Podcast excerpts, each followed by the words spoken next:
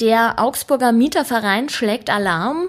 Zuletzt seien die Mieten deutlich gestiegen und das nicht nur wegen der hohen Nebenkosten für Strom und Gas. Mehr dazu gleich. Außerdem sprechen wir heute über die Geschichte des Strumpfes und was das mit Augsburg zu tun hat. Ihr hört den Nachrichtenwecker. Ich bin Greta Brünster. Guten Morgen. Nachrichtenwecker, der News-Podcast der Augsburger Allgemeinen.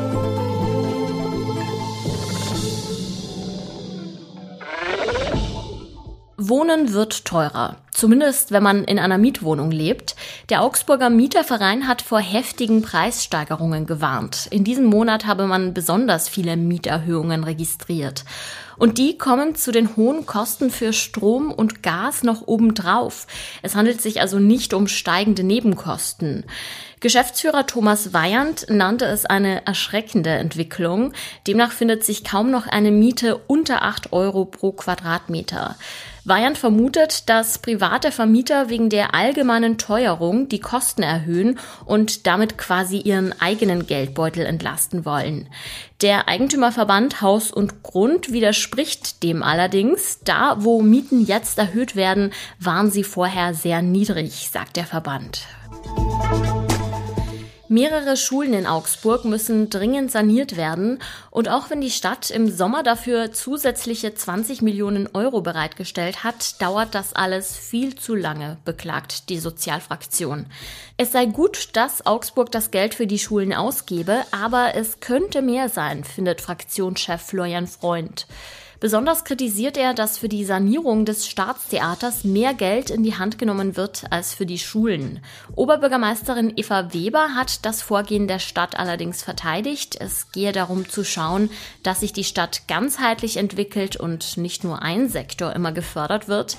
Außerdem habe Augsburg in den vergangenen zehn Jahren insgesamt so viel Geld in die Schulen gesteckt wie noch nie zuvor. Die Stadt will die Planungen für den neu gestalteten Bahnhofsvorplatz nochmal prüfen, denn es gibt Widerstand. Einige Bürgerinnen und Bürger protestieren gegen die Pläne, 44 Bäume zu fällen. Unter ihnen auch der Verein Baumallianz. Auch die Grünen, die ja Koalitionspartner sind, wollen die Pläne nicht mittragen. Jetzt sollen die Bäume also erstmal von einem Sachverständigen begutachtet werden und dann will man die Pläne gegebenenfalls ändern, um mehr Bäume zu erhalten. Dort, wo die Bäume stehen, sollen Parkplätze entstehen, nicht nur für Autos, sondern auch für Fahrräder. Man könnte natürlich um die Bäume herum planen, aber da der Platz auch neu gepflastert werden muss, ist es sehr wahrscheinlich, dass die Bäume dabei Schaden nehmen. Für die Pflasterarbeiten muss nämlich etwa 60 Zentimeter in die Tiefe gegraben werden und die Bäume haben schon bei 20 Zentimeter Tiefe wichtiges Wurzelwerk, das nicht beschädigt werden sollte. Und wir kommen zum Wetter. Nicht mehr ganz so sonnig wie in den letzten Tagen, aber immer noch recht angenehm wird es heute. Vormittags haben wir einen Mix aus Sonne und Wolken. Zu Mittag setzt sich dann die Sonne durch. Das Thermometer zeigt zwischen 9 und 17 Grad. Zwischendurch weht ein leichter Wind. Das Augsburger Textilmuseum darf sich über eine neue Sammlung freuen. Es handelt sich um Strümpfe und tatsächlich erzählen die eine interessante Geschichte, auch wenn Strümpfe heutzutage für uns etwas ganz Alltägliches sind. Mein Kollege Richard Meyer weiß mehr darüber. Er ist heute zu Gast bei mir im Podcast. Hallo Richard. Hallo Greta, grüß dich. Die große Zeit der Strümpfe wurde ja erst eingeläutet, als die Röcke der Frauen nach und nach kürzer wurden und sie immer mehr Bein zeigten. Das war allerdings nicht nur eine Modeentwicklung, sondern tatsächlich auch ein Schritt zu mehr Emanzipation. Kannst du erklären, warum? Das ist eine gute Frage, Greta. In den 20er Jahren haben die Frauen ganz andere Bedeutung fürs Wirtschaftsleben bekommen. Und ich glaube, der hängt so ein Bündel an Gründen zusammen. Der Weltkrieg ist verloren worden, die wilhelminische Zeit ist beendet worden, die Frauen durften plötzlich wählen, die Frauen durften in Berufe gehen, die sonst eigentlich auch nur Männern vorbehalten waren und in in diese Zeit hinein musste man dann halt auch was anziehen, was irgendwie praktischer war. Die Mode wurde insgesamt Also die Frauenmode wurde damals männlicher, die Taille fiel weg, die Kleiderschnitte waren gerade und die Röcke wurden kürzer. Und ähm, das ist so, so eine Entwicklung und da, wo die Frau weiblich wurde, das waren im Grunde genommen die Beine. Also so der, der Rest war eher nicht auf Taille geschnitten an, in dieser, in dieser, in dieser frühen 20er Jahre Mode. Und, und, und das ist der Moment, wo die Strümpfe wichtig werden. Damals allerdings ähm, noch relativ viele aus, aus Seide, teuer, äh, die waren teuer, diese Strümpfe, und ähm, einige wenige dann schon auch aus Kunstfasern. Unter langen Röcken kann man ja viel verstecken. Ein Strumpf hingegen betont die Form des Beines. Würdest du sagen, dass die Strümpfe für viele Frauen auch mehr Druck bedeuteten, auf ihre Figur zu achten? Also, das hatte so eine doppelte Bedeutung, weil Zuerst war das eine modetechnische Befreiung der Frauen, weil man rauskam aus den Korsetten, rauskam aus diesen X-Stofflagen, im Grunde genommen aus so einem kleidertechnischen Gefängnis, das einen irgendwie nicht so als volles, also einfach nicht gut in die moderne Welt gepasst hat, die ja immer schneller wird.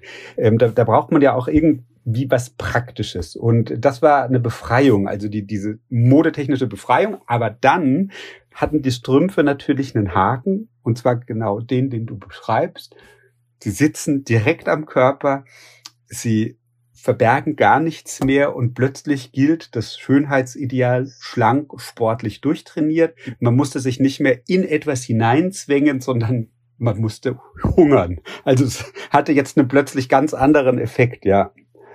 Heute kostet ein Paar Strümpfe ja wenige Euro und ist, äh, wenn ich das mal so sagen darf, ein Wegwerfprodukt. Wenn man ein Loch drin hat, ja, dann kauft man sich halt neue. Früher hingegen, besonders nach dem Zweiten Weltkrieg, galten sie als Luxusgut. Warum war das denn so? Also sie galten als Luxusgut.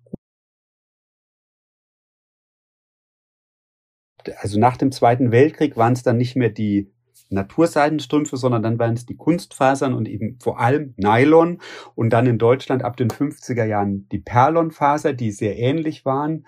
Und äh, mit, mit diesen beiden Fasern hat man Strumpfhosen gemacht und das war natürlich der letzte Schrei. Die Amerikaner haben sie erst mitgebracht nach Deutschland nach dem Krieg.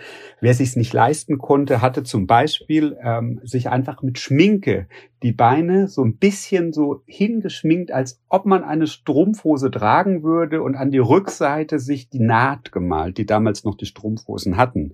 Und ähm, das war ein Luxusgut und wurde aber relativ schnell ein, ein, ein, ein alltägliches Gut, das man dann allerdings wieder über die Werbung in etwas Begehrenswertes und etwas erotisch aufgeladenes auch verwandelt hat. Das in den 70er Jahren, glaube ich Anfang der 70er Jahre, durchschnittlich ähm, 20 Strumpfhosen pro Jahr gekauft worden sind. Ich glaube 1972 war das, das ist das Jahr, an dem am meisten Strumpfhosen ever verkauft worden sind. Ja, und da kommen wir zur Textilindustrie. Die ist ja mit Augsburg sehr eng verbunden. Inwiefern hängt denn die Geschichte des Strumpfs mit der Geschichte unserer Stadt zusammen? Einer der Strumpfproduzenten ist nach Augsburg gekommen. Die, die Industrie in Deutschland, die Strumpfhersteller waren eigentlich im Osten beheimatet, in Sachsen. Und erst ähm, nach dem Zweiten Weltkrieg sind die Unternehmen dann in den Westen gekommen und haben hier dann ähm, an verschiedenen Orten aufgebaut, auch, auch im Süden.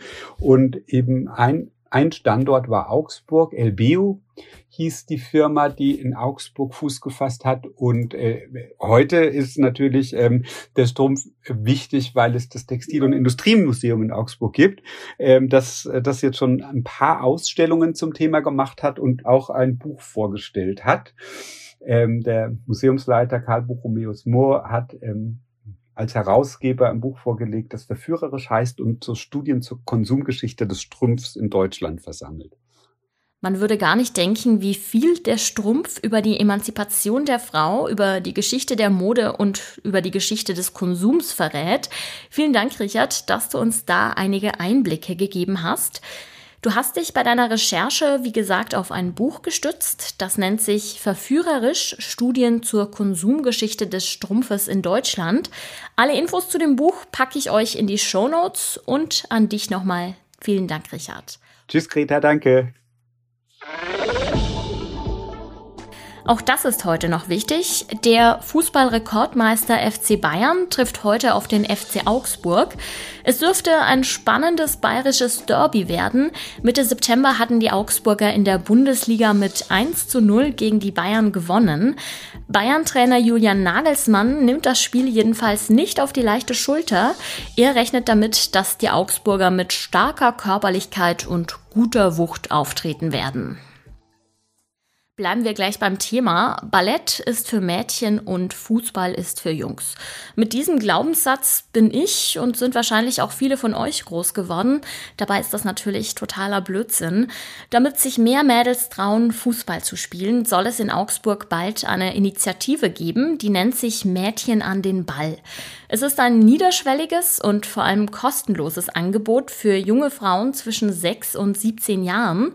Und was vielleicht auch noch gut zu wissen ist, es gibt dabei keinen leistungssportlichen Druck und auch keine männliche Konkurrenz, sondern es geht einfach um den Spaß an der Bewegung. Starten soll das Projekt im Frühjahr 2023. Derzeit laufen Gespräche mit dem TSV Pfersee, um den Standort des Vereins zu nutzen.